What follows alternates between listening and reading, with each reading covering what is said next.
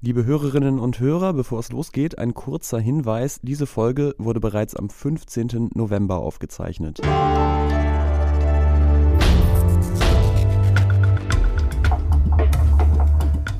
Ist das eine Blase? Der Wirtschaftspodcast von Zeit und Zeit Online. Hallo und herzlich willkommen zu Ist das eine Blase? Dem Podcast über Geld, Macht und Gerechtigkeit für alle, die Wirtschaft kapieren wollen und dem ersten Zeit-Podcast, in dem Tiere eine Rolle spielen. Aber dazu später mehr. Ist das eine Blase, lautet der Titel unseres Podcasts. Und wir sprechen hier von nun an alle zwei Wochen über Blasen aller Art. Es geht immer um ein aktuelles Thema oder um einen Trend, der viele Menschen gerade bewegt. Und oft geht es dabei auch um viel Geld. Wir fragen, ist das alles nur eine Blase, die bald platzt? Also ein vorübergehender Hype, der vielleicht sogar mit einem Knall zu Ende geht? Oder verändert sich da gerade etwas dauerhaft und wenn ja, mit welchen Folgen? Mit mir moderiert heute hier zusammen Lisa Nienhaus. Lisa, du leitest das Frankfurter Büro der Zeit und kennst dich sehr gut aus mit Banken und der Zentralbank. Und du bist Jens Tönnesmann, Wirtschaftsredakteur und verantwortlich für das Unternehmermagazin der Zeit. Außerdem hast du früher mal das Magazin Zeit Geld gemacht. Das ist heute nicht ganz unwichtig, dass wir beide nah an den Finanzmärkten arbeiten. Absolut richtig, denn wir fragen heute, ist das eine Blase Aktien? Es geht also um Aktien und um die Börse und um die Frage, ob sich da in den letzten Jahren womöglich in der Kursentwicklung eine Blase gebildet hat. Und zu dem Thema passt auch, dass wir uns in diesem Podcast von einem besonderen Ort melden, nämlich aus dem ehemaligen Büro von Helmut Schmidt hier in Hamburg. Er war von 1974 bis 1982 Bundeskanzler und er war später jahrelang Herausgeber der Zeit. Und dass Helmut Schmidt zu Aktien passt, liegt daran, dass er zu Aktien ein sehr skeptisches Verhältnis hatte. Im Jahr 2007, damals stand der DAX rekordverdächtig hoch, hat er gesagt, das ist das Zitat, nicht der Boom ist unheimlich, sondern die Aktie an sich ist ein meinem Gefühl und meinem Denken wenig entsprechendes Instrument. Als Altersvorsorge ist die Aktie unbrauchbar. Und wirklich kurz nach diesem Zitat, nach diesem Interview, kam die Finanzkrise über die Welt und der DAX, der deutsche Aktienindex, brach damals um die Hälfte ein. Aber zur Wahrheit gehört auch, dass der DAX heute schon wieder doppelt so hoch steht wie zu der Zeit, als Helmut Schmidt das gesagt hat. Wer also damals investiert hat, falls du das gemacht hast, Jens zum Beispiel, der konnte kurzfristig sehr viel Geld mit Aktien verlieren, aber langfristig hätte er immer noch gewonnen. Und was meinst du, Jens? Wo stehen wir heute? Sehen wir dann eine Blase am Aktienmarkt in diesem Jahr 2021? Das ist schwer zu sagen, aber vielleicht kann uns ja gleich unser Gast helfen, den wir noch dazu bitten werden, den wir eingeladen haben. Es ist der Gründer der App Trade Republic, mit der man Aktien auf dem Handy handeln kann. Sein Name ist Christian Hecker und er kommt hier gleich in unseren Podcast. Aber vorher, Jens, spielen wir noch ein Spiel. Ein Spiel? Verrat mir mehr, Lisa. Worum geht's? Das Spiel heißt Fakt oder Fantasie. Und Jens, ich glaube, du weißt genau, worum es geht, aber ich erkläre es gern nochmal. Einer von uns bringt immer ein paar Zahlen und Fakten mit, und zwar genau drei, drei Zahlen oder Fakten oder Zitate. Und der andere muss raten, welche wahr sind davon und welche falsch. Welche also einfach nur plausibel sind und welche der Fantasie eines von uns entspringen. Genau, und Fantasie ist natürlich ein gutes Stichwort, weil in jeder Blase ist natürlich Fantasie mit dabei und es fällt einem dann manchmal schwer zu erkennen, was eigentlich noch Fakt ist und was Fantasie und Erwartung und so weiter ist. Und Lisa, du hast mir heute drei dieser Zahlen oder Fakten mitgebracht. So ist das. Und ihr, liebe Zuhörerinnen und Zuhörer, seid natürlich herzlich eingeladen, während ich Jens die Fakten präsentiere, auch selbst mitzurätseln. Und nächstes Mal machen wir das dann anders herum und wir gucken mal, wer von uns beiden das besser kann. Also, ich beginne mit dem ersten Fakt. Der erste Fakt ist eine Geschichte, und zwar von einer Affendame. Ihr Name ist Raven Thorogood III. Sie warf am 7. Januar 1999 zehn Dartpfeile auf eine Dartscheibe. Auf dieser Dartscheibe wiederum waren 133 Namen von Internetfirmen angebracht. Per Dartpfeilwurf suchte sie also zehn davon aus. Soweit, so bekannt ist die Geschichte. Und jetzt zu dem Fakt, um den es geht. Also, am 7. Januar war sie 10 Dartpfeile, am 30. Dezember 1999, also ein knappes Jahr später, waren die ausgewählten Aktien der Affendame insgesamt 53 Prozent mehr wert als im Januar. Stimmt das oder ist das falsch? Fakt oder Fantasie? Sehr gute Frage. Ich habe natürlich großes Vertrauen in Tiere. Deswegen lassen wir nachher auch noch eins im Podcast auftreten. Und 1999 war ja ein Jahr, in dem gerade die Internetaktien und die Technologieaktien durch die Decke gegangen sind und teilweise Unternehmen Geld bekommen haben, von denen man nicht mal, man nicht mal genau sagen konnte, was sie eigentlich machen im Internet. Deswegen kann ich mir gut vorstellen, dass die Affendame mit ihren Investitionsentscheidungen ja, sehr gut gefahren ist und 53 Prozent innerhalb eines Jahres plus, das erscheint mir plausibel. Also stimme zu. Du sagst also, Fakt und ich muss sagen, das ist leider falsch. Das war Fantasie. Oh. Die Geschichte von der Affendame stimmt zwar, allerdings hat sie nicht 53 Prozent plus gemacht, sondern wahnsinnige 213 Prozent in weniger als einem Jahr. Sie hat also den Wert ihrer Aktien mehr als verdreifacht. Wäre sie ein professioneller Investor gewesen, wäre Raven der 22. beste Investor an Wall Street im Jahr 1999 gewesen. Unglaublich. Meine Güte. Also 53 Prozent, dann lag ich ein bisschen drunter, aber immerhin richtige immerhin Richtung. Immerhin ging es in die richtige Richtung, von, äh, dass du dachtest, das kann man schon schaffen. Und jetzt kommt hier der zweite Fakt, eine zweite Chance. Einer der teuersten Aktien der Welt ist die vom Zoologischen Garten in Berlin. Eine Aktie kostet rund 8.650 Euro. Wahr oder falsch? Also ich glaube ja, der, der Zoo in Berlin, ich kenne mich nicht in der Zoolandschaft nicht so aus, aber ich vermute ja, dass viele Zoos irgendwie den Städten gehören oder irgendwelchen städtischen Gesellschaften. Und ich kann mir nicht vorstellen, dass die irgendwie Aktien rausgeben. Also glaube ich erstmal nicht, dass es diese Aktie überhaupt gibt. Und ob sie jetzt 8.650 Euro erscheint mir auch irgendwie viel. Also ich bezweifle das. Das hast du dir ausgedacht, Lisa. Es läuft nicht gut für dich, Jens, denn das Lisa. war richtig. Für 8.650 Euro kann man Anteilseigner am Zoologischen Garten in Berlin werden und kann dann unter anderem eine Dauereintrittskarte auf Lebenszeit erwerben, die man dann sogar vererben kann, wenn man die Aktie auch weiter vererbt. Okay, aber das heißt, man kauft Aktien und dann kriegt man zu einem vergünstigten Preis irgendwie noch Eintrittskarten, die man dann auch noch kauft und das treibt wieder die Aktienkurse an. Das klingt für mich fast wie so ein Schneeballsystem. Naja, gut, aber ich glaube dir, alles gut. Ich habe das nachrecherchiert, es stimmt. Das heißt nicht, dass es eine gute Geldanlage ist. Das habe ich damit nicht behauptet. Es ist, glaube ich, eher was für Fans. In meinem dritten Fakt geht es um ein Zitat. Der ungarisch-amerikanische Börsenguru Andrei Kostolani schrieb in seinem Bestseller Der große Kostolani folgendes. Ein Börsenmakler ist jemand, der das Geld anderer Leute investiert, bis alles weg ist. Fakt oder Fantasie? Sehr gute Frage. Ich weiß ja, dass André Costolani für sehr viele Börsenweisheiten steht und bekannt ist.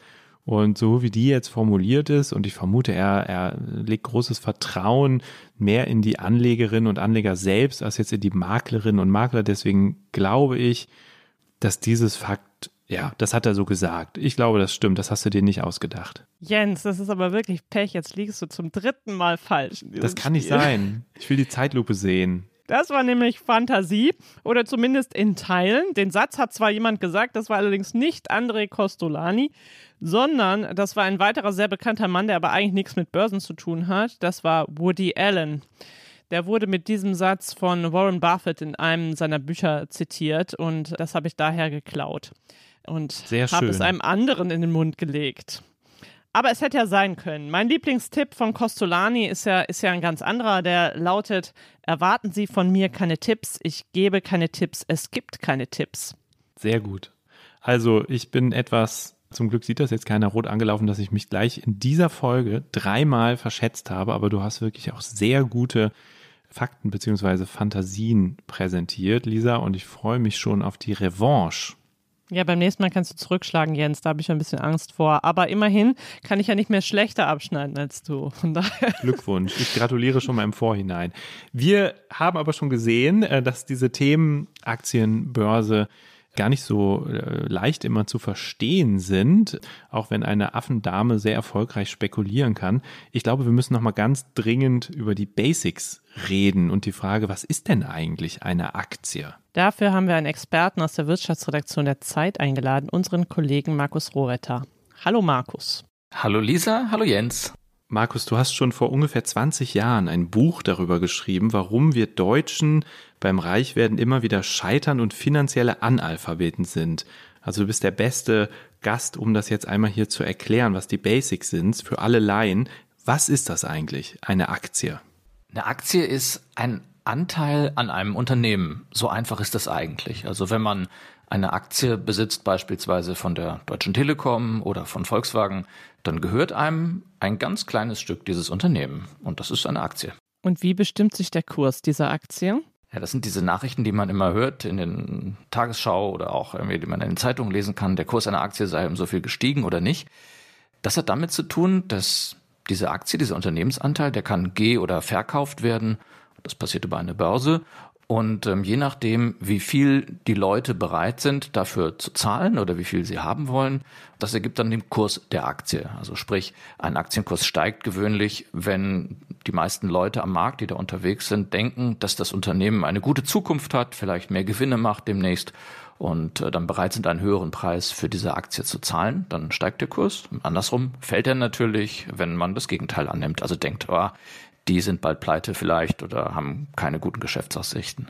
Und ursprünglich ausgegeben werden Aktien ja vor allen Dingen aus einem Grund. Also später ist man ja dann Anteilseigner, aber anfänglich ausgegeben werden die vor allen Dingen aus dem Grund, dass ein Unternehmen Geld braucht. Das habe ich richtig verstanden, oder? Ja, genau, so ist das. Unternehmen brauchen auch Geld, um zum Beispiel zu expandieren. Vielleicht wollen sie neue Fabriken bauen oder einen Schritt ins Ausland wagen. Und dann brauchen sie ab und zu Geld und da gibt es mehrere Möglichkeiten, sich Geld zu besorgen. Und das ist dann auch eine davon. Also ist das auch eine Art Schein darüber, dass ich dem Unternehmen Kredit gegeben habe? So ganz genau ist es das nicht, aber also wenn man jetzt mal ganz simpel geht, so klar irgendwo auch, man, man geht mit seinem Geld auch da rein und vertraut dem Unternehmen dieses auch an.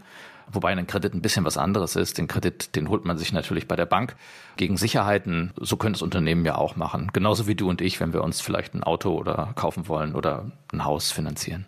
Gut, wir haben jetzt gelernt, es gibt viele große deutsche Unternehmen, die quasi in diesem Aktienindex DAX drin sind. Die Frage ist aber, wie viele Deutsche haben überhaupt Aktien? Das weißt du doch bestimmt, Markus. Ja, das habe ich natürlich extra nachgeschaut. Da hat sich auch einiges getan in den letzten Jahren. Momentan sind es 12 Millionen Menschen in Deutschland, die Aktien besitzen, entweder direkt oder vermittelt über Fonds, also Aktienfonds gibt es auch, jedenfalls 12 Millionen ungefähr in Deutschland.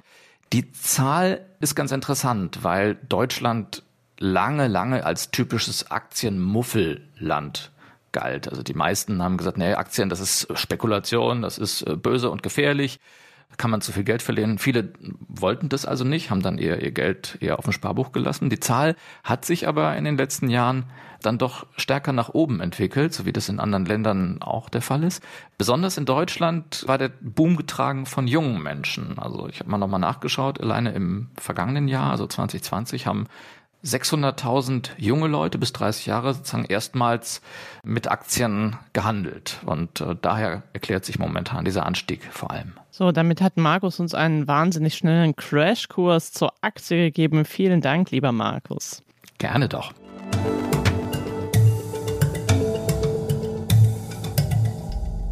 Wir haben heute einen Gast eingeladen, der von seinem Unternehmen sagt, es habe zur Veränderung der Aktionärskultur mehr beigetragen als viele Kampagnen der Bankenindustrie der vergangenen 20 Jahre. Er sieht sich als Vorkämpfer gegen die Altersarmut, die er für genauso problematisch hält wie den Klimawandel. Und ich finde, er hat auch eine ganz spannende Biografie. Er kommt ursprünglich aus einem kleinen Kaff im Münsterland, hat eigentlich mal Philosophie und Kunstgeschichte studiert, dann wurde er Investmentbanker und hat dann mit zwei Mitstreitern vor fünf Jahren das Berliner Unternehmen Trade Republic gegründet, das heute, also nur ungefähr ein halbes Jahrzehnt später, mit unglaublichen 5 Milliarden Euro bewertet wird. Herzlich willkommen, Christian Hecker. Hallo, vielen Dank. Herr Hecker, 5 Milliarden Euro ist Trade Republic wert. Und ich bin mir trotzdem ziemlich sicher, dass einige unserer Hörerinnen und Hörer gar nicht wissen, was Trade Republic überhaupt ist. Mögen Sie mal kurz erklären, was Sie da machen? Trade Republic befähigt Menschen dazu, einfach, sicher und eben kostenfrei am Kapitalmarkt anzulegen. Sie können bei uns eine mobile App runterladen, dann ein Depotkonto eröffnen und dann innerhalb von drei Tabs einen sogenannten Sparplan eröffnen. Das heißt, Sie investieren monatlich wiederkehrend in eine Aktie, in einen ETF und können somit ohne Gebühren eben am Kapitalmarkt sparen. Man kann aber auch einfach Aktien handeln, oder? Auf dem Handy mit der mit Trade Republic. Genau, Sie können verschiedene Anlageklassen handeln, also Einzel-ETFs, Einzelaktien oder eben auch das Ganze als Sparplan. Und Sie haben im Jahr 2016 angefangen, das haben wir ja vorhin gehört, und am Anfang war das ein Börsenspiel. Worum ging es da genau? Ja, wir haben erkannt, dass das Produkt eine eigene Banklizenz benötigen wird. Und das dauert natürlich seine Zeit. Und somit war die Frage, wie können wir das Produkt testen und erste Erkenntnisse sammeln, ohne dass wir diese Banklizenz haben. Und dann kam man natürlich auf die Idee, ein ähm, Börsenspiel zu machen. Gesagt, getan. Wir entwickelten dann den ersten Prototypen der App. Es gab, glaube ich, ein iPad zu gewinnen, das wir damals privat bezahlt haben. Und somit hatten wir damals schon 15.000 Nutzer in der, an der Uni München und darüber hinaus. Und das war natürlich sehr, sehr spannend und dadurch konnten wir viel über uns und unser Produkt lernen. Hieß das Börsenspiel auch schon Trade Republic? Nein, wir haben eine sehr belebte Namensgeschichte. Wir haben angefangen als Storte Broker, angelegt an Störtebecker, wurden dann zu Neon Trading, das war das äh, Börsenspiel und wurden dann am Ende des Tages doch wieder Trade Republic. Und Sie haben es gerade schon gesagt, Sie haben gesagt, drei Tabs, die man braucht, um eine Aktie zu handeln. Früher haben Sie mal Tap, Tap, Trade, haben Sie das mal genannt. Können Sie es nochmal erklären, was das bedeutet? Zunächst einmal, wenn man sich die etablierten Banken und Broker anguckt, dann ist es erstmal ein sehr verwirrendes Interface. Es fühlt sich eigentlich wie ein Elitenprodukt an. Also man muss äh, ganz besondere Fähigkeiten haben und diese ganzen Charts verstehen, um eben an der Börse überhaupt anlegen zu können. Und ich glaube nicht, dass das so ist. Ich glaube, dass jeder Mensch in der Lage ist, einfache und ähm, gute Entscheidungen zu treffen. Das muss man eben in einem Interface genauso auch aufarbeiten. Und deswegen war es für uns immer ganz, ganz wichtig, dass Sie eben bei uns in der Applikation innerhalb von wenigen Tabs eine Aktie, einen Sparplan anlegen können. Die Idee also war es also, es ein bisschen einfacher zu machen, oder? Als es bislang vielleicht vorher war. Genau, es gibt wenig Gründe, warum das Kaufen einer Aktie komplizierter sein sollte als das Kaufen bei Amazon. Und genau diesen Spirit wollten wir eben auch in die Aktienbrokerwelt bringen. Klingt eigentlich nach einer Idee, auf die die Bankenwelt ja nur gewartet haben muss. Trotzdem sind sie, anders als sie das ursprünglich vorhatten, haben sie nicht mit Banken kooperiert. Sie waren sogar in einer Start-up-Garage der Comdirect Bank, die zur Commerzbank gehört. Und die wollte sie gar nicht finanzieren 2017. Und sie haben auch keine sozusagen Banken gesucht, denen sie das als Oberfläche verkauft haben, sondern sie haben gesagt, wir werden jetzt selber eine Bank. Wie kam das? Wie ist diese Entscheidung gefallen, selber ja, zum Geldinstitut zu werden? Da muss man, glaube ich, zurückgehen zum Anfang. Und zwar waren wir wirklich elektrisiert von dem Problem der Rentenlücke. Und uns war eben klar, die Mitte der Gesellschaft in Europa kann nur 300 Euro pro Monat sparen. Wenn man nur 300 Euro sparen kann, sind Gebühren wirklich toxisch. Das heißt, der Handel muss kostenfrei sein.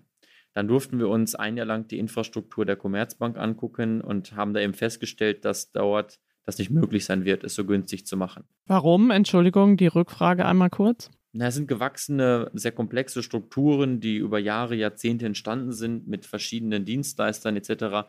Da ist einfach so dieser Grad an Automatisierung und Digitalisierung, den man benötigt, um viele Kosten zu sparen, nicht drin.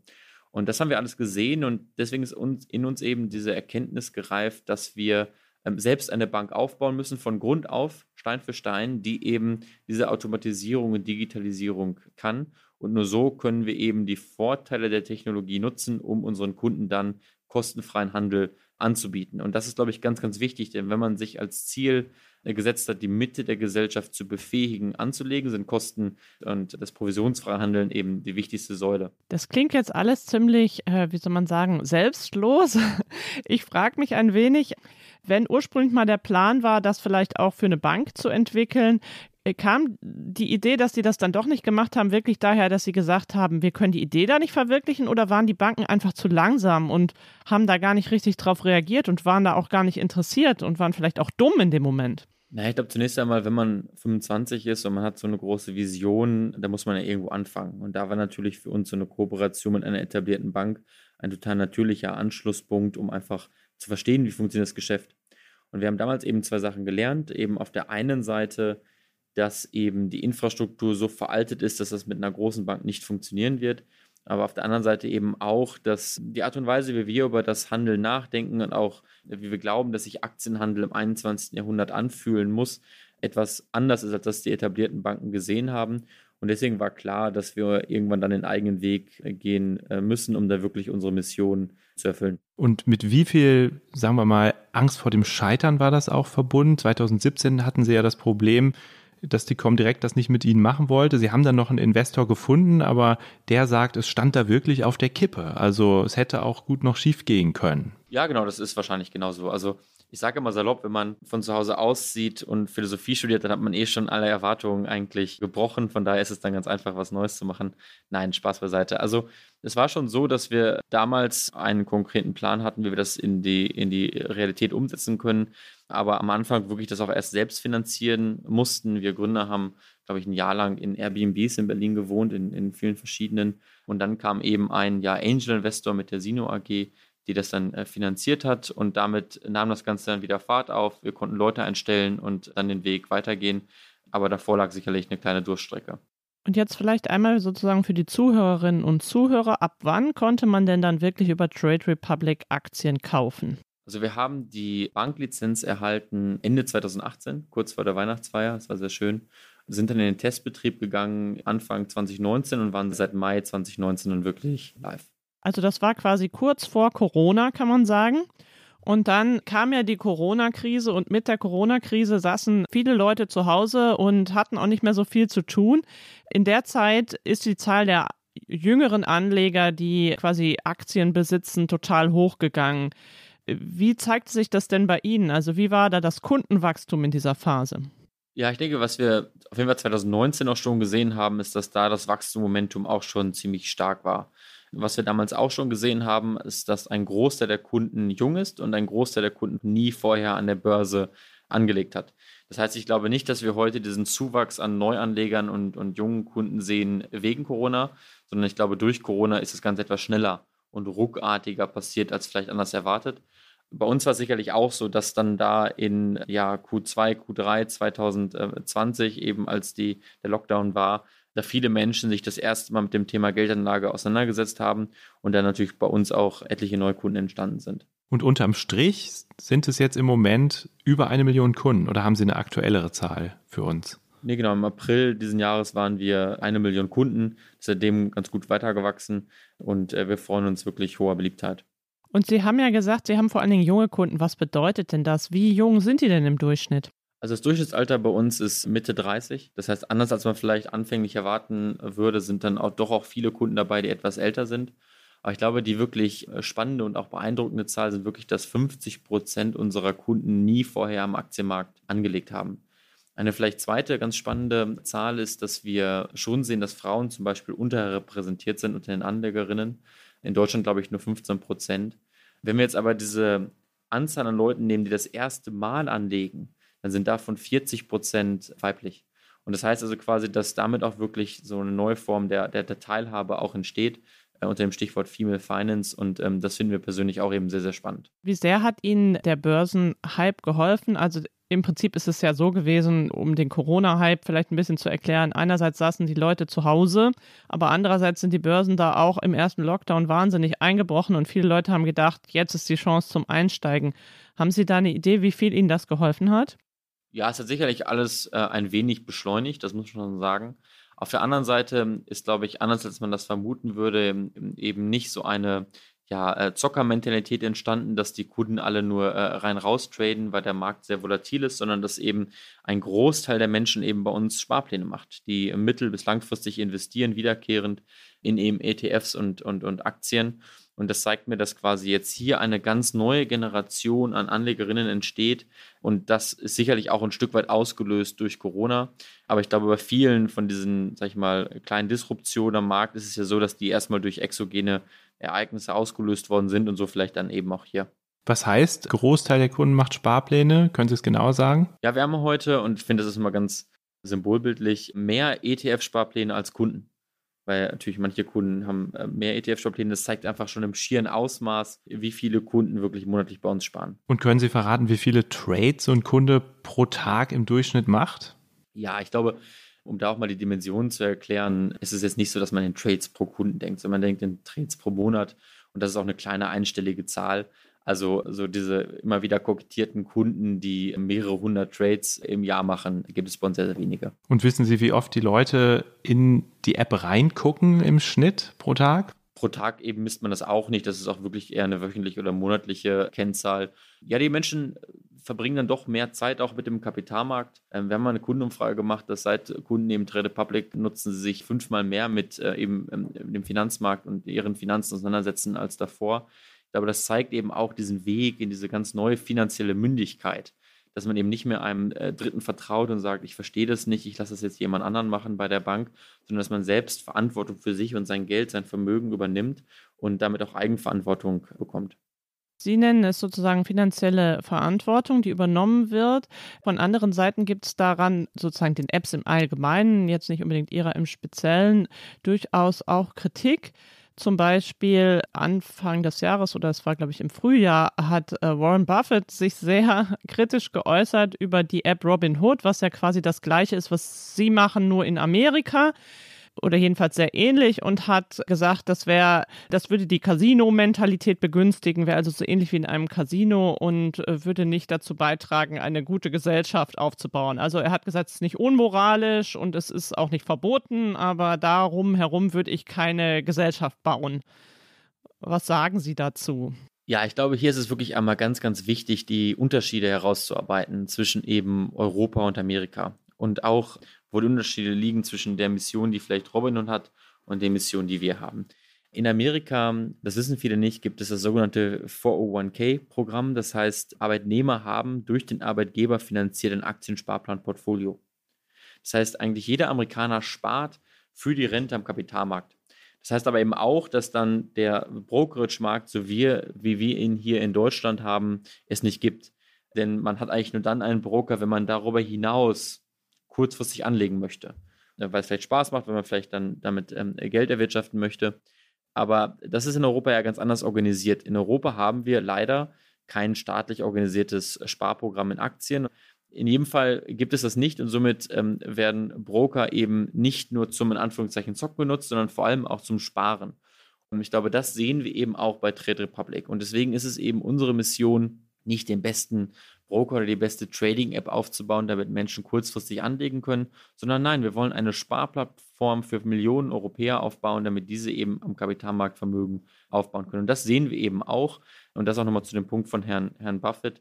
Bei uns haben wir keine Casino-Mentalität. Wir haben keine Armee von unerfahrenen Kleinanlegern, die jetzt ihr Geld verzockt, sondern wir haben Menschen, die das erste Mal in ihrem Leben Geld anlegen, das zum großen Teil in ETF und Aktiensparpläne wiederkehrend, diversifiziert, nachhaltig und langfristig als durchschnittliche Anlagehorizont, äh, Eigenangaben der Kunden sind äh, über sechs Jahre. Das heißt, zeigt nochmal also, mit welcher Langlebigkeit da die Menschen sich auch mit auseinandersetzen. Und ich glaube, wenn man wirklich überlegt, welche Möglichkeiten haben wir eben, um diese Rentenlücke zu schließen, dann ist eben die private Altersvorsorge am Kapitalmarkt eine von, von mehreren Optionen dahin. Und da versuchen wir unseren Beitrag für zu leisten. Trotzdem gibt es Forscher, die sich das sehr genau angucken, zum Beispiel Andreas Hacketal von der Uni Frankfurt, der gesagt hat oder der eine Studie gemacht hat und zu dem Schluss kommt, dass das Smartphone eben zum impulsiven Spekulieren verleitet und den Suchtfaktor vergrößert, weil man eben immer wieder reinguckt und dann schneller handelt und das kostet natürlich und vielleicht verpasst man auch die besten Kurse. Und ich habe gesehen, Anfang Oktober hat die in den USA die US Securities and Exchange Commission angekündigt, dass sie untersuchen möchte, ob Smartphone-Apps, Trading-Apps die Menschen zum Zocken verleiten und süchtig machen. Also selbst wenn Sie sagen, das ist nicht so, gibt es ja offensichtlich andere, die das durchaus sozusagen vermuten und kontrollieren. Haben Sie Sorge, dass das Regulierung nach sich ziehen könnte, die dann Ihre App ausbremst? Nein. Und vielleicht auch da nochmal wirklich im Detail einsteigen. Professor Hagetal ist sehr freundschaftlich mit uns verbunden. Wir stehen im engen Austausch mit ihm. Und ich glaube, die Studie kann man hier nicht dran ziehen. Die Studie ist veraltet, basiert auf einem Datensatz von einem etablierten Broker in einer Zeit, als das Handeln auf dem Handy eben nicht ein Massenphänomen war, sondern quasi nur für Kunden da war, die ohnehin sehr aktiv handeln wollen, immer und überall. Ich glaube, es würde Hacketal auch sagen, dass man diese Ergebnisse nicht übertragen kann in 2021 auf Trade Republic. Ich möchte wirklich dafür werben, dass man nicht immer versucht, da dieses Drohgespenst hochzuziehen, denn alle diese Zahlen, die ich heute nenne, und da, da nenne ich gleich noch ein paar, zeigen doch sehr klar, dass das eben nicht passiert. Wir haben über eine Million Kunden von denen 50 Prozent, die noch nie vorher angelegt haben. Obwohl diese Kunden dann scheinbar keine ja, Vorwissen haben, legen diese Kunden diversifiziert in ETF-Sparpläne an. Wir haben mehr Sparpläne als Kunden. Wir sehen, dass unsere Kunden im Jahr 2020 ihr durchschnittliches Risikoprofil um 20 Prozent gesenkt haben durch Diversifikation. Und das in einem der unvorhersehbarsten, volatilsten und schwierigsten Kapitalmarktumfelder, die man sich vorstellen kann. Vielleicht noch eine, eine Anekdote. Als diese sogenannte Meme-Stock-Situation aufgetreten ist, im Januar war es ja so, dass zu Hochzeiten viele Leute da reingegangen sind und bei uns waren am Hochpunkt nur 8% unserer Kunden investiert in diese sogenannten Meme-Stocks. Das heißt, 92% unserer Kunden, also ein Großteil, hat trotz dieses großen, sag ich mal, medialen Aufmerksamkeit eben nicht investiert in diese kurzfristigen Anlageformen. Und alles das zusammen zeigt mir einfach, dass wir hier, glaube ich, gar nicht so über die Sorgen der, der, der Gamification oder der Zockerei reden sollten, sondern darüber, was eben diese Menschen antreibt, dass sie eben jetzt wirklich dazu befähigt sind, zu sparen und äh, da sind wir auch im sehr engen Austausch mit Verbraucherschützern, mit äh, dem universitären Betrieb, aber eben auch mit den Regulierungen oder Regulatoren, weil wir da sehr transparent auch mit umgehen, Leuten erklären wollen, wie die Leute Trade Republic nutzen und da auch sehr selbstbewusst sind, dass es eine positive Entwicklung ist ähm, für die Gesellschaft. Sie haben ja auch selber angekündigt im Sommer schon, dass Sie dazu eine Studie machen wollen, die sozusagen frischere Zahlen liefert als die von Herrn Hacketal, wo Sie gesagt haben, die ist jetzt alt und sozusagen ein bisschen angestaubt, nicht übertragbar. Was kam denn raus bei dieser Studie? Äh, ja, da will ich nicht viel vorwegnehmen, die wird aber veröffentlicht werden Anfang des Jahres. Das wird dann auch unabhängig gemacht sein von einem renommierten ähm, Institut hier aus Deutschland. Und da kann man sich selber ein Bild machen. Da ist dann wirklich sehr granular und vielschichtig aufgearbeitet, wieso und ähm, wie äh, Menschen Trade Public nutzen. Das, glaube ich, bringt ja nochmal viel Licht ins Dunkeln. Wir haben jetzt verstanden, dass Sie sozusagen gar nicht wollen, dass bei Ihnen so viel gezockt wird. Ich frage mich ehrlich gesagt, ob man das überhaupt verhindern kann, weil es liegt doch quasi im Grundmodell, wenn man sozusagen das Hin- und Herhandeln günstiger macht, was Sie ja machen und den Leuten jetzt auch nicht verbietet oder vorschreibt, was sie tun sollen, äh, passiert es nicht automatisch. Also ich, ich sage nicht nur, dass Leute nicht zocken, sondern die Zahlen zeigen, dass die Leute nicht zocken. Ich glaube, da muss man nochmal ganz, ganz klar das betonen. Ich glaube nicht daran. Also ich glaube, Menschen haben die Gabe, vernünftig zu handeln, für sich selbst gute Entscheidungen zu treffen. Und nur weil man etwas einfach und günstig macht, heißt das nicht, dass die Menschen blind in ihr Verderben laufen. Nein, sie wissen ganz genau, was sie tun. Sie lernen aus ihren Fehlern. Sie werden besser. Sie informieren sich. Ich weiß nicht, wie das, wie das Ihnen geht, aber bei mir in meinem Leben ist das so, bevor ich etwas mache, google ich etwas, bevor ich in ein Restaurant gehe, bevor ich in ein Land fahre, bevor ich irgendwas Neues ausprobiere. Und genauso ist es auch beim Anlegen.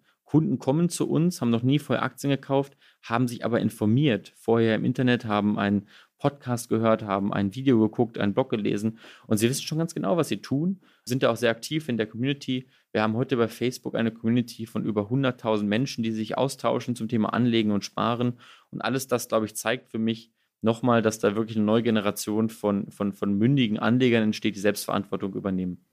Und vielleicht noch mal eine andere Frage zu Ihren Anreizen sozusagen als Unternehmen. Wenn ich das richtig verstehe, verdient Trade Republic ja quasi mit jeder Aktie, die gehandelt wird, einen gewissen Betrag. Ja, also es ist nicht so wahnsinnig viel, aber es ist ein gewisser Betrag. Ist dann nicht sozusagen auch der inhärente Anreiz für Trade Republic, dass viel gehandelt wird? Oder verstehe ich da was falsch? Nein, ich glaube, es ist so, dass man als Unternehmen schlecht darin beraten ist, heutzutage Umsatz zu maximieren, kurzfristigen. Ähm, was wir maximieren, ist quasi Werthaltigkeit des einzelnen Kunden über eine lange Zeit. Was meine ich damit? Es gibt natürlich eine Korrelation zwischen Verlustwahrscheinlichkeit und Anzahl der Trades, die man macht.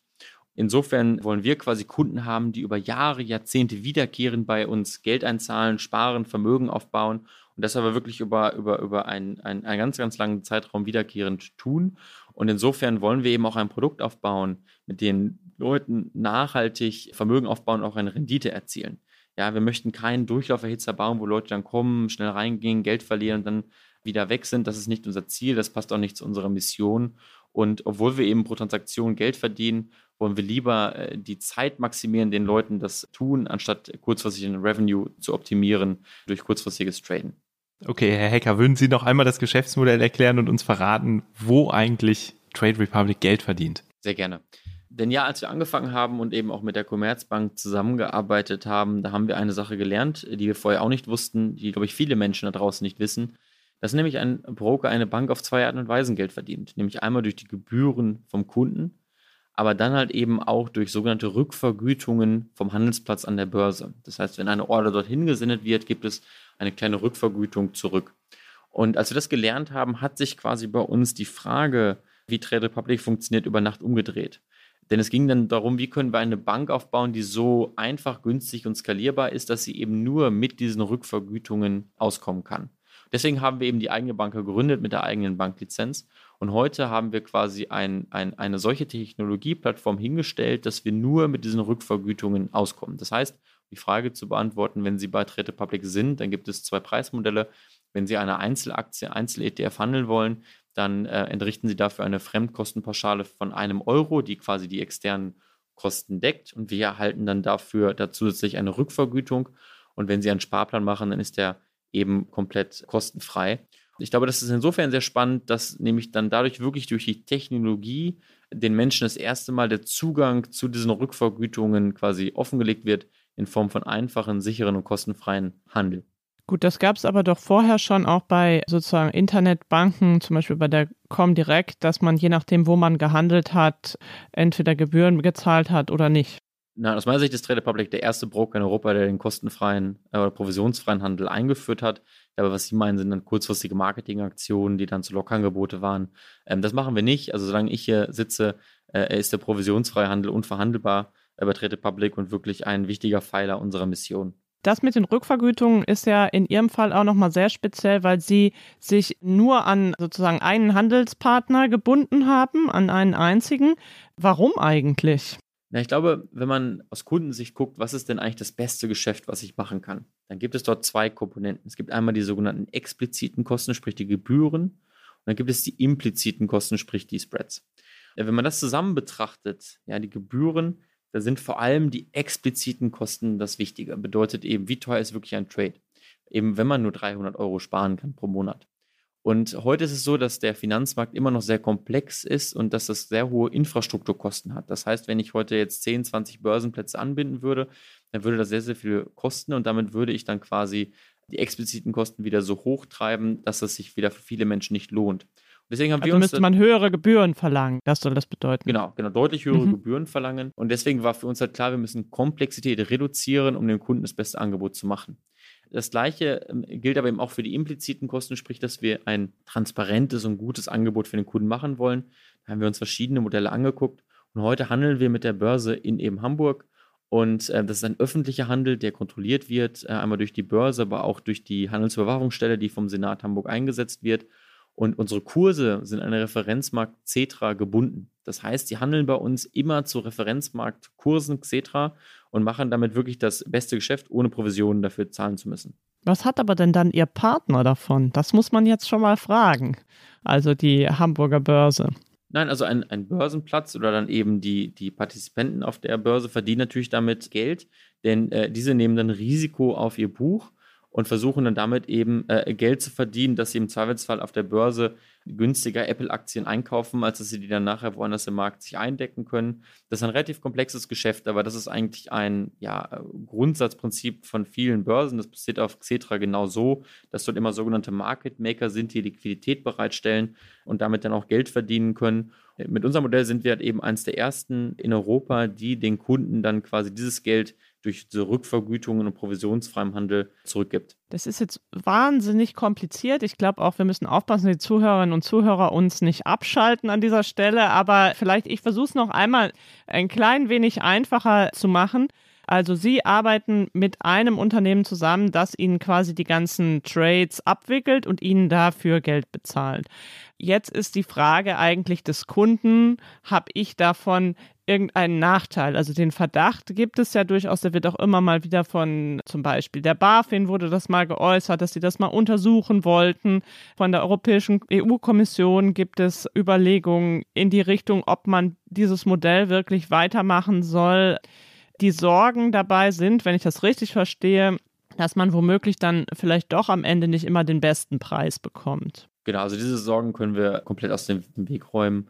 Und ich glaube, man muss da auch wieder sehr genau jetzt hier in der Darstellung sein. Das wird zwar teilweise untersucht, aber das ist ja nicht, dass das Modell von Trade Republic per se untersucht wird. So, ich glaube, die Banken- und Finanzwelt in den letzten 10, 20 Jahren hat unglaublich viel dafür getan, dass man ihr eben misstraut und dass man diese Fragen stellt. Deswegen ist es richtig und wichtig, dass man da jetzt genau hinguckt. Wir bei Trade Republic sind da fest von entschlossen, dass so wie wir das äh, umsetzen für den Kunden am besten ist. Und das kann man auch sehr einfach äh, darlegen. Sie handeln bei uns an den Referenzmarkt Cetra gebunden. Das ist der liquideste, beste Markt. Wir sind aber sogar im Durchschnitt besser als dieser Referenzmarkt. Das heißt, ich kann Ihnen heute sagen, Sie würden, wenn Sie bei Trade Republic ein Geschäft machen für eben keine Ordergebühren und äh, dann im Durchschnitt besseren Kursen als auf Xetra, kein besseres Geschäft machen. Diese Daten, die stellen wir auch sehr transparent bereit, äh, der Aufsicht und, und verschiedenen Verbraucherschützern und sind deswegen eben sehr selbstbewusst, dass das Modell, so wie wir es heute machen, im besten Interesse des Kunden eben ist. Wir haben jetzt zwei große Themen angesprochen, wo, wo wir nicht genau wissen, wie es weitergeht. Das eine ist dieses Geschäftsmodell, Payment for Order Flow. Da hat Lisa schon gesagt, denkt die EU auch über eine Regulierung nach. Sie haben jetzt nochmal erklärt, warum das Geschäftsmodell eigentlich für die Kunden und Kundinnen so gut ist. Und wir haben über die Frage gesprochen, verleitet das die Menschen eigentlich zum Zocken? Sie haben gesagt, da kommt bald eine Studie von Ihnen raus, die genau das Gegenteil oder die eigentlich zeigt, die Leute wollen langfristig anlegen und informieren sich da auch sehr äh, sehr weise und schlau. Was würden Sie denn sagen, ist das größte Risiko für Trade Republic? Was könnte dieses Wachstum, diese Wachstumsgeschichte, die Sie hinter sich haben, eigentlich noch beenden? Ja, also zunächst einmal vielleicht nochmal, um das, um das Thema abzuschließen, weil das natürlich jetzt dann immer alles sehr defensiv wirkt, wenn man dann diese Fragen so stellt. Also ich glaube, dass wir viel mehr über die Rentenlücke reden sollten und darüber, was wirklich denn dahinter steht für ein riesiges gesellschaftliches Problem, das wir damit lösen müssten ich möchte davor warnen, äh, dass man eben Menschen äh, da den Mut nimmt, dass sie selber für sich äh, vorsorgen. Und ich glaube, das ist dann vielleicht auch das größte Risiko oder der größte Wettbewerber für Trade Republic. Wir sagen immer salopp und es ist wirklich genau so, der größte Wettbewerber ist das Sparschwein. 85 Prozent der Deutschen legen eben nicht an. Ich glaube, natürlich setzt unser Unternehmen darauf, dass es da einen gewissen kulturellen Wandel gibt, dass mehr Menschen sich das zutrauen, eben anzulegen und selbst für sich vorzusorgen. Und wenn das passiert, glauben wir, dass Trade Republic eben das beste, einfachste und günstigste Angebot für diese Kunden eben ist. Sie haben ja selbst gesagt, dass Sie, wenn ich das richtig verstanden habe, dass die Hälfte Ihrer Kunden komplett neu sind in der Aktienanlage. Das heißt, 500.000 ähm, plus haben Sie quasi neu an, den, an die Aktienmärkte geholt mit Ihrer App. Jetzt muss man dazu einfach mal eine ganz ketzerische Frage stellen, wenn man auf die letzten Jahre sozusagen Börsenentwicklung schaut beispielsweise den deutschen Aktienindex, dann ging das ja natürlich, es gab so Einbrüche mit der Finanzkrise, auch kurz mit Corona, aber in der Gesamttendenz ging es eigentlich die ganze Zeit nach oben seit, das war die letzte große Einbruch, war eigentlich sozusagen diese Internetblase. Das ist ja nun auch wirklich schon lange her. Die Frage ist, locken Sie die Leute quasi in eine große Blase oder ist das eigentlich ein Wert, der sich hier immer weiter aufbaut und relativ risikolos? Nein, ich glaube, hier muss man jetzt auch mal im Detail nochmal reingucken. Also ich denke, ich, dass wir keine Gefahr haben, in eine neue sogenannte Dotcom-Blase zu rutschen. Warum? Aus, äh, ich glaube, drei großen Gründen. Der erste Grund ist, dass eben es eine große Neuerung gibt zu dem Millennial und das was heute und das ist ein durch ein ETF kann ein Kunde eben breit diversifiziert in den Markt investieren und eben nicht mehr nur in Einzeltitel. Das heißt, selbst wenn es gewisse Branchen, gewisse Sektoren gibt oder gewisse Unternehmen gibt, die vielleicht Probleme bekommen könnten, dann ist der Kunde immer noch sehr viel breiter eben äh, diversifiziert. Das zweite ist, glaube ich, einfach das Internet als solches, denn das Finanzwissen und die Bildung der Menschen, auch das, was sie tun, das Verständnis dessen ist viel, viel größer, als es noch äh, damals war. Es gibt keinen Manfred Krug mehr, der irgendwelche Deutsche Telekom-Aktien vertreibt, sondern die Menschen machen wirklich Analysen, die wissen, was sie da ein Stück weit mehr tun. Und der dritte und vielleicht wichtigste Grund ist, dass diese Unternehmen, die heute die Börse treiben, realwirtschaftliche Gewinne machen, immer wieder Rekorde brechen, Quartal für Quartal für Quartal für Quartal, eben auch meistens basierend auf technologischer Disruption, auf äh, äh Skaleneffekten. Und äh, das macht uns eben wirklich sehr optimistisch, dass das auch eine nachhaltige Entwicklung ist, die wir sehen. Aber darüber hinaus, glaube ich, ist es viel wichtiger zu argumentieren, dass es in keinster Weise wichtig ist, dass Kunden kurzfristig, das heißt Jahr für Jahr Geld verdienen, sondern wenn man mit dem Gedanken eines Sparplans investiert, dann macht man das auf 20, 30, vielleicht 40 Jahre hin. Man investiert wiederkehrend eben genau, weil man diese Zyklen ein wenig ausgleichen möchte. Und deswegen ist doch die eigentliche Frage, glaube ich, glauben wir hier zusammen, dass die Weltwirtschaft in den nächsten 40 Jahren wächst oder nicht? Und wenn man das mit Ja beantwortet, dann kann man meines Erachtens nach mit gutem Gewissen eben breit diversifiziert in einen Sparplan investieren und somit wirklich am wirtschaftlichen Wachstum teilhaben. Trotzdem einmal die Nachfrage, also es gab schon vor der Dotcom-Krise, gab es auch in Deutschland ungefähr so viele Aktionäre, wie es jetzt gibt. Dann hat das total nachgelassen durch den Dotcom-Boom. Wenn jetzt doch nochmal so ein Einbruch an den Märkten kommt, haben Sie Sorge, dass Ihnen dann die Kunden abspringen oder bleiben die? Also ist das eine nachhaltige Entwicklung, die Sie jetzt gesehen haben? Nein, also wir sagen immer salopp, eine Revolution hängt ja nicht vom Wetter ab. Also natürlich ist der Markt geht da mal hoch, der Markt geht mal runter, aber das, was doch hinter Trade Republic steht, ist die Erkenntnis, dass das Generationenumlageverfahren und das Rentensystem, so wie wir es hier in Deutschland haben, nicht funktionieren wird. Das muss man einfach mal so ganz klar aussprechen. 2025, 2030 manövrieren wir auf riesige Kipppunkte zu, wo dann der Bundeshaushalt 20, 30, 40 Prozent des GDPs, des BIPs investieren muss, um dieses System zu stützen. Eine private Altersversorgung am Kapitalmarkt ist unausweichlich. Das machen wir bei Trade Republic mit einem einfachen Angebot, einem sicheren Angebot mit deutscher Banklizenz und mit einer radikal günstigen, auf einer technologischen Grundlageninnovation basierenden Infrastruktur. Und ähm, ich glaube, dieser Dreiklang, der hat seine Relevanz, egal von der Frage dessen, ob der DAX heute hoch oder heute runter geht. Das ist doch gar nicht relevant. Die Frage ist, äh, wird es einen Trend geben zur privaten Vorsorge? Den wird es aus unserer Sicht geben. Und dann wird Trade Republic da eben auch ein sehr relevanter Spieler in diesem Markt sein. Ich frage noch einmal nach, weil Sie das eben gesagt haben, dass die Unternehmen heute anders als vor 20 Jahren alle Gewinne machen und substanziell wachsen und substanziell sozusagen die Kurse gestiegen sind. Wenn man sich so die Nachrichten der letzten Tage anguckt, dann sieht man zum Beispiel, es gibt einen neuen E-Autobauer, der an die Börse gegangen ist und mit mehr als 100 Milliarden Dollar bewertet ist, obwohl man noch gar nicht, obwohl noch irgendwie kein einziges Auto gebaut hat. Und es gibt so einen Aktienindex, den Goldman Sachs Non-Profitable Technology Index. Also da wird geguckt, wie gehen, wie sind eigentlich Unternehmen bewertet, die noch gar keine Gewinne machen. Und der ist in den letzten zwölf Monaten explodiert. Also da fließt ganz viel Geld in Firmen, die eigentlich noch keine Gewinne machen ich weiß jetzt nicht, wie es bei Trade Republic selber ist. Ich glaube, auch sie sind mit 5 Milliarden bewertet, ohne dass sie jetzt schon gigantische Gewinne ausgeschüttet haben. Zeigt das nicht, dass da wahnsinnig viel Geld in eine möglicherweise Blase fließt?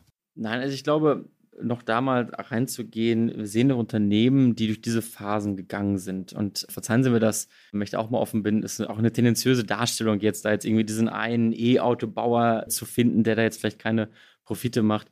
Bei Trade Republic ist das am meisten gehaltene Asset der MSCI World ETF.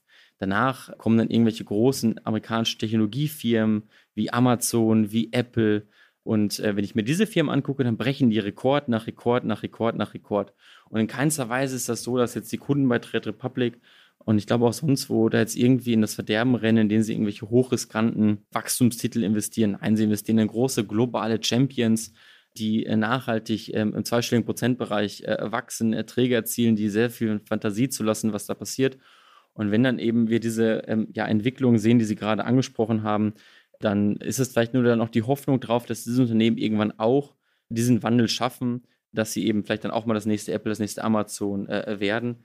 Aber äh, nochmal im Großteil investieren die Kunden eben anders, nämlich in diese globalen Champions. Sie erlauben den Kunden aber auch in Krypto zu investieren. Und die Kryptowährungen sind ja nun wirklich sehr hoch bewertet. Man weiß nicht, welche Substanz da überhaupt hintersteckt. Warum machen Sie das überhaupt, wenn man sozusagen über, über Trade Republic eigentlich so sinnvoll in ETFs und Aktien investieren kann? Na, sehen Sie, ich glaube, wir haben nicht nur den demografischen Wandel als Trend, sprich eben, dass unser Rentensystem vielleicht nicht mehr funktioniert, sondern wir sehen doch heute in Europa, dass wir strukturell Null- und Negativzinsen haben. Wir sehen jetzt auch seit kurzem, dass wir eben Inflation haben. Wir haben die höchste Verschuldungsquote der Länder, vor allem in der europäischen Peripherie. Dahinter steckt natürlich dann eine Gesamtskepsis hinter der gesamten Fiat-Währungsmarkt. Ich glaube vor allem dann, wenn die Inflation, und das ist natürlich auch eine deutsche Angst, so hoch geht, wie sie jetzt dann geht, dann muss man doch sich fragen, wie kann ich mich davor sichern? Große Kryptowährungen, auch nur die vier, die wir anbieten bei Trade Republic, bieten inzwischen da vielleicht schon einen sicheren Hafen dafür, um ein Stück seines Portfolios zu diversifizieren abzusichern äh, gegen solche Inflationsängste. Woran machen wir das fest? Im äh, vergangenen Jahr hat erstmals das institutionelle Vermögen in Kryptowährungen das Retail-Vermögen, das Privatvermögen überholt. Daran zeigt sich doch, dass inzwischen Sie und ich, nämlich große globale Pensionskassen, auch ihr Geld in Cryptocurrencies bereits schon implizit investieren ich glaube, daran erkennt man auch, dass hier eben eine neue Assetklasse entsteht. Ich möchte das heute unseren Kunden zur Verfügung stellen, eben auch mit der Sicherheit einer deutschen Bank, einfach und nachvollziehbar und günstig. Nicht, dass wir dann in 10, 20 Jahren mal zurückblicken und sagen, naja, hier ist wieder neuer Wohlstand entstanden und wir haben wieder aus, aus falscher Angst und Vorsicht daran verpasst, mit, mit teilzuhaben. Wenn ich Sie richtig verstehe, sagen Sie, Aktienmärkte, da ist keine Blase oder zumindest keine große, wenn dann irgendwie an kleineren Märkten eine kleine, aber vielleicht ist der Euro eine Blase. Habe ich das jetzt richtig verstanden? Nein, ich glaube, wenn wir doch darüber reden, um nochmal auf das Grundthema zurückzukommen, dass die staatliche Rente nicht mehr für mich da ist. Um da vielleicht nochmal ganz kurz einen, einen sehr plakativen Satz zu machen. Wenn ich heute 18 Jahre alt werde, muss ich 45 Jahre lang arbeiten und meine Rente wird nicht für eine Miete in Berlin reichen. Das muss man ja einfach mal so aussprechen. Das wird nicht reichen. Das heißt, Sie müssen in Ihrem Leben vorsorgen und Sie müssen Ihr Geld anlegen. Immobilien, ich weiß nicht, wie das äh, für Sie oder, oder, oder mich ist, ich kann mir das nicht leisten. Das ist äh, extrem komplex, das ist äh, riskant, ich kenne mich da auch nicht aus. Und deswegen für die Masse der Gesellschaft sind eben äh, die Kapitalmärkte ein sinnvolles Instrument. Wenn wir dann in die Kapitalmärkte reingehen, dann möchte ich meinen Kunden ein breit diversifiziertes Portfolio ermöglichen an ETFs, an Einzelaktien, an Kryptowährungen, sodass sie wirklich eben nicht die alte Oetkersche Weisheit alle Eier in ein Nest legen, sondern diversifizieren und äh, sich breiter aufstellen. Natürlich weiß ich genauso wenig wie jeder andere auch, ob der Aktienmarkt und der Kryptomarkt heute hoch oder runter geht. Ich warte aber darauf, dass eigentlich in den nächsten 20, 30, 40 Jahren diese Märkte sich weiterentwickeln und man eben jetzt daran teilhaben kann. Und ähm, das ist mein, mein Optimismus. Gleichzeitig muss man eben auch sagen, man sollte eben ähm, sich vielleicht auch mit dem Fiat-System, also mit, dem, mit den Währungen ein Stück weit diversifizieren, denn auch dort gibt es einfach systemische Risiken, die jetzt auch mit Inflation, glaube ich, ein bisschen greifbar werden. Und deswegen würde ich einfach immer dazu raten, sich so breit wie möglich aufzustellen und zu streuen. Ja, ich glaube, wir kommen jetzt so langsam, wir könnten noch 25 Fragen stellen, aber wir kommen jetzt so langsam ans Ende unseres Gesprächs. Vielen Dank. Das war ein Ritt quer durch, wie hat es alles angefangen, bis zu, wie viele Kunden gibt es überhaupt, was ist mögliche Kritik an Ihrem Geschäftsmodell und am Ende sehen wir da eigentlich eine Blase oder treiben Sie Ihre Kunden in eine Blase hinein. Da haben Sie Nein gesagt, das wiederhole ich jetzt nochmal, aber das haben wir alles besprochen. Danke auch von mir. Ich fand es auch, wenn ich das noch kurz sagen darf, wirklich spannend. Ich freue mich, dass Sie sich den kritischen Nachfragen gestellt haben und ich glaube, bisher kann man ja durchaus sagen, dass Ihnen der Erfolg da recht gibt. Wir sind gespannt, wie es damit weitergeht. Vielen Dank, Herr Hecker. Vielen, vielen Dank.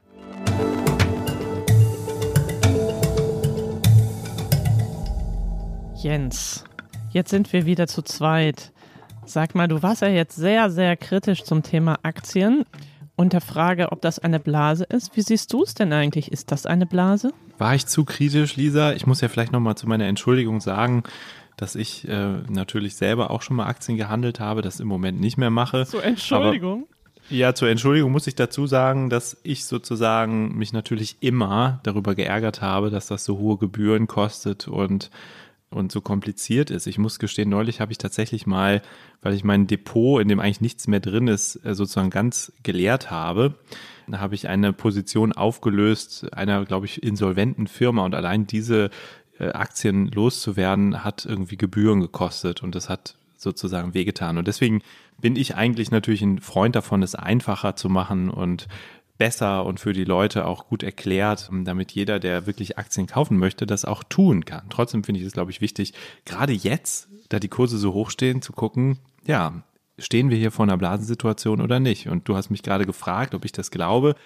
Ich finde es unheimlich schwer einzuschätzen. Die Kurse sind total gestiegen, trotz der Corona-Pandemie, trotz der Corona-Krise, der Wirtschaftskrise, die damit verbunden ist. Also muss man eigentlich irgendwie erwarten, dass es da nochmal eine Korrektur gibt. Aber ob das wirklich ein Crash wird oder ob das vor allem mal ja, Kurse nachgeben und dann aber auf lange Sicht auch schnell wieder steigen werden, schwer einzuschätzen. Wie siehst du das, Lisa? gucken wir doch mal ein paar Indikatoren an, ein paar Blasenindikatoren, oder? Mhm. Da hätten wir zum Beispiel überzogene Erwartungen.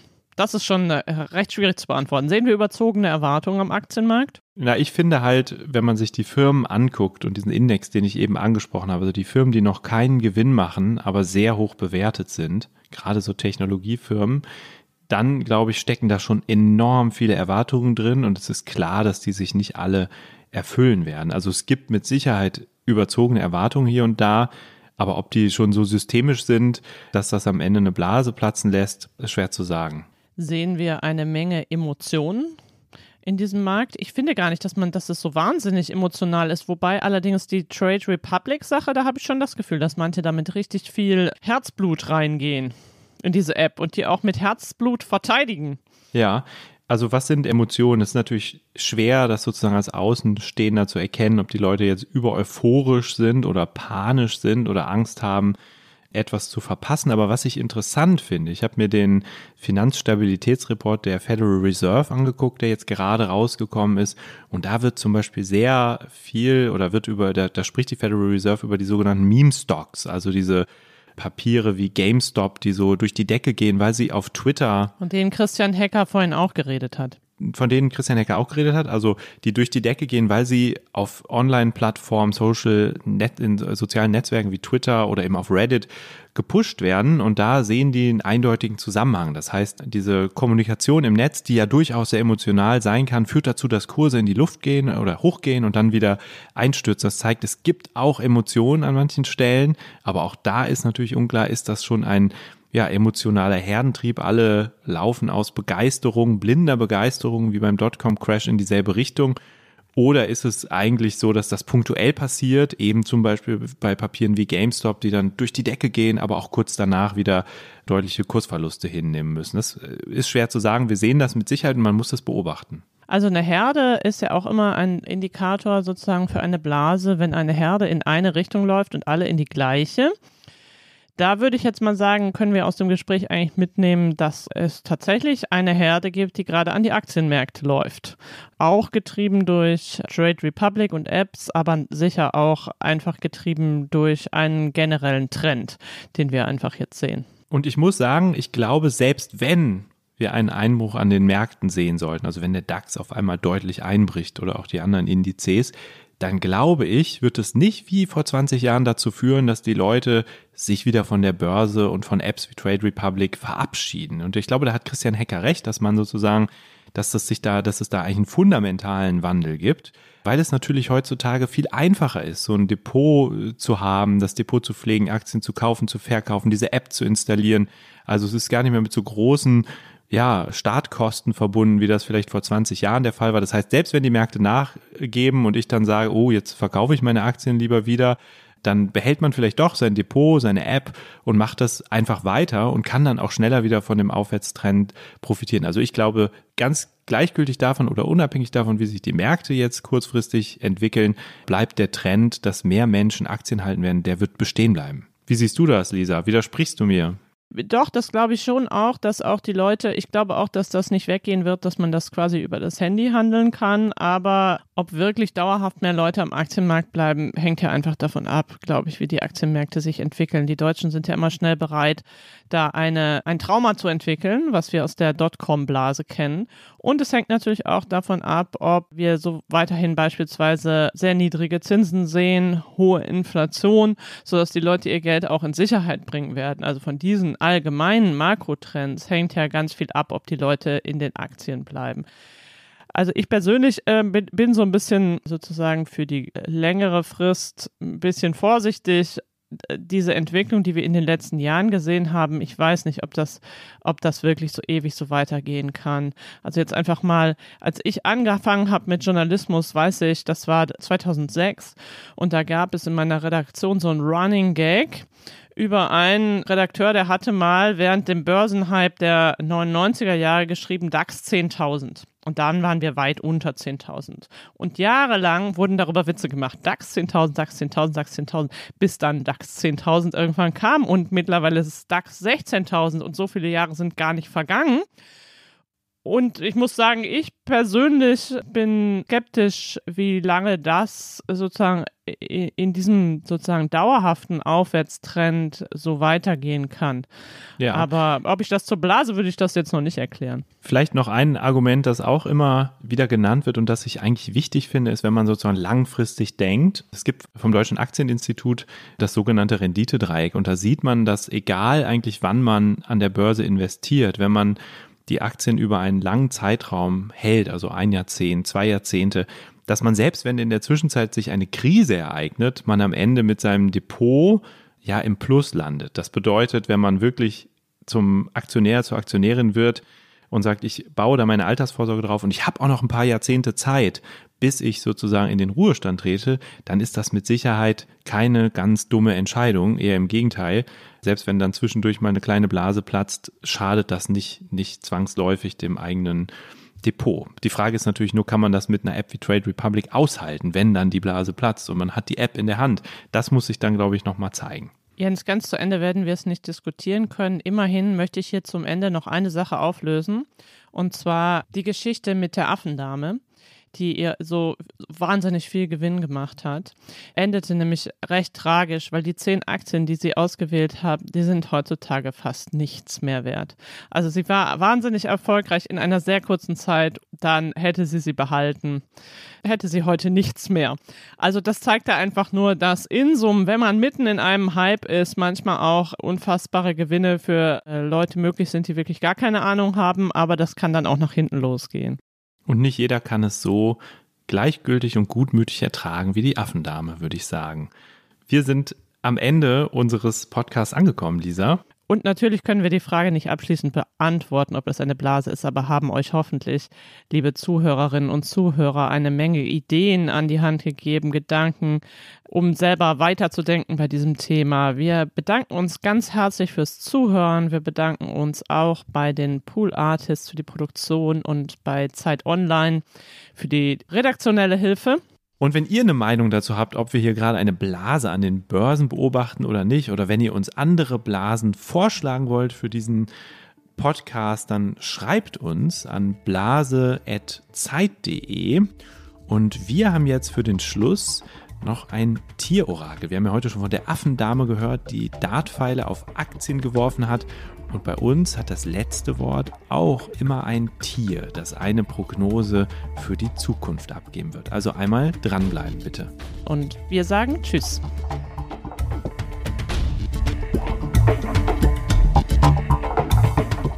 Ist das eine Blase? Ist ein Podcast von Zeit und Zeit Online, produziert von Pool Artists. Hallo vom Tierorakel dass Affen die Börse gut vorhersagen können. Das haben wir eben schon gehört. Wissen es die Tiere also besser als die Menschen? Ich stehe hier neben Ole. Ole ist unser Podcast-Esel. Er gehört zum Verein Lerntiere Wentorf und er ist mein Patenesel. Also, Ole wird uns jetzt mitteilen, wie es an der Börse weitergeht. Vor ihm stehen drei Schalen mit Äpfeln und Möhren. Schale 1 bedeutet, der DAX wird bis zum Aschermittwoch Anfang März deutlich unter 16.000 Punkte fallen. Schale 2 bedeutet, der DAX wird am Aschermittwoch bei etwa 16.000 Punkten stehen. Und Schale 3 bedeutet, der DAX wird deutlich höher notieren. So, auf geht's. Ole, welche Schale nimmst du? Ah, Ole läuft, guckt sich um und er steuert Schale 2 an. Ein saftiger Biss in die Möhren. Ole schmatzt. Keine Blasenbildung zu erkennen. Also, Ole ist weder Crash-Prophet noch Boom-Apologet. Der DAX bleibt bis Karneval in etwa, wo er gerade ist. Und tschüss vom Tierorakel.